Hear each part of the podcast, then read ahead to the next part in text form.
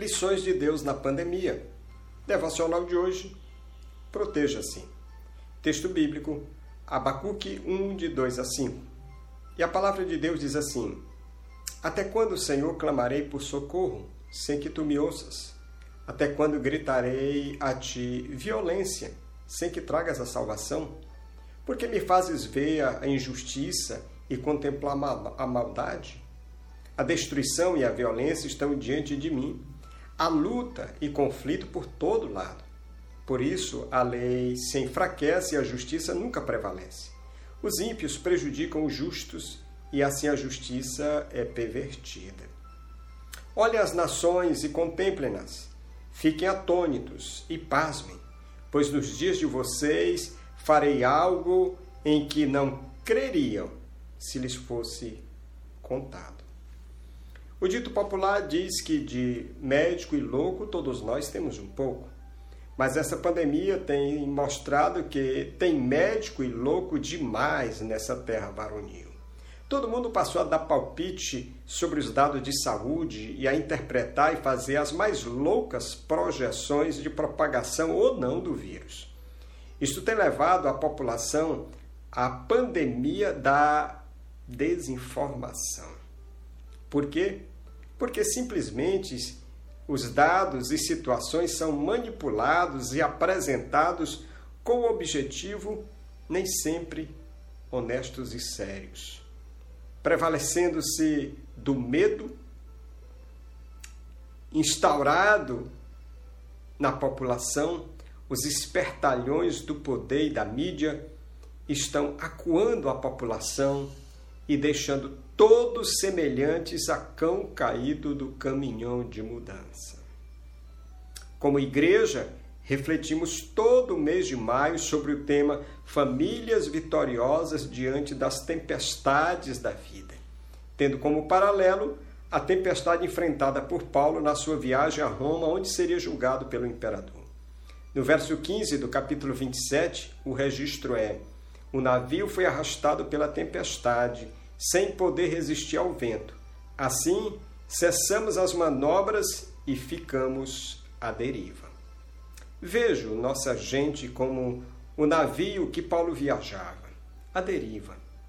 Não sei se os líderes dessa nação, em todos os níveis, estão assim ou apenas estão fazendo com que a gente fique à deriva. Ninguém precisa ser médico ou da área de saúde, nem intérprete de estatísticas para saber que o vírus é uma realidade e que sua propagação é rápida. Da mesma forma, ninguém precisa ter um QI fora do normal para perceber a letalidade do, a letalidade do vírus e concluir que ela não é alta. Que ninguém quer encará-lo é outro fato notório, embora se é vírus, vamos ter que fazer isso mais cedo ou mais tarde. O apóstolo Paulo, escrevendo sobre a confusão criada pelo dom de línguas na igreja de Corinto, disse: Se a trombeta der sonido incerto, quem se preparará para a batalha? 1 Coríntios 14, verso 8. Imagine um exército no meio da batalha e o corneteiro dando um toque que o exército não entenda que o exército não saiba se é para avançar ou recuar. O que você acha que vai acontecer com o exército assim? É nesta mesma situação que nos encontramos nesta pandemia chamada Covid-19. Ao invés de a população ser estimulada a se precaver, a pensar, a saber lidar com o vírus, estão usando os dados do vírus, especialmente os relacionados à morte a maior inimiga do homem, para amedrontar, para gerar pânico e prender todos na gaiola do medo e do terror. As informações são desencontradas, elas desinformam, elas se chocam, se opõem propositadamente para gerar insegurança e desconfiança. Os interesses econômicos e políticos se sobrepõe ao bem-estar da sociedade.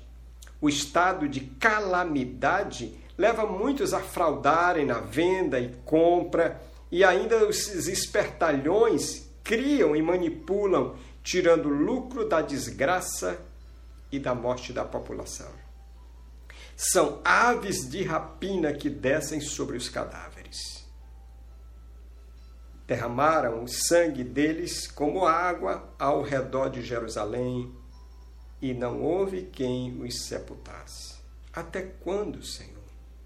Derrama o teu furor sobre as nações que não te conhecem e sobre os reinos que não invocam o teu nome. Porque eles devoraram a Jacó e assolaram a sua morada.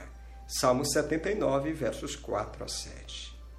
Que cumpra-se o teu juízo sobre os exploradores da nossa gente. O que você pode fazer? Proteja-se desta pandemia da desinformação. Preencha sua mente com as coisas de Deus. Leve sua família ao altar do Senhor. Ore, clame por justiça. Ela pode tardar, mas ela virá. Oremos para que Deus exerça juízo contra os exploradores do povo. Oremos para que os nossos governantes, em todos os níveis, sejam dominados pelo temor do Senhor. Oremos para que a Igreja de Cristo faça a diferença nessa nação. Esse é o meu desejo e foi o meu devocional para você e a sua família. Que Deus abençoe você, que Deus abençoe a sua família.